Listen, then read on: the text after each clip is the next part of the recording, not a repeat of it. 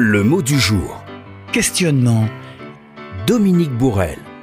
C'est un mot un peu difficile, très intéressant, puisqu'on a appris que la rose est sans pourquoi, et pourtant la totalité de la réflexion est un pourquoi. Et aujourd'hui, on peut dire que la capacité de questionner est aussi une des qualités intrinsèques de la condition humaine.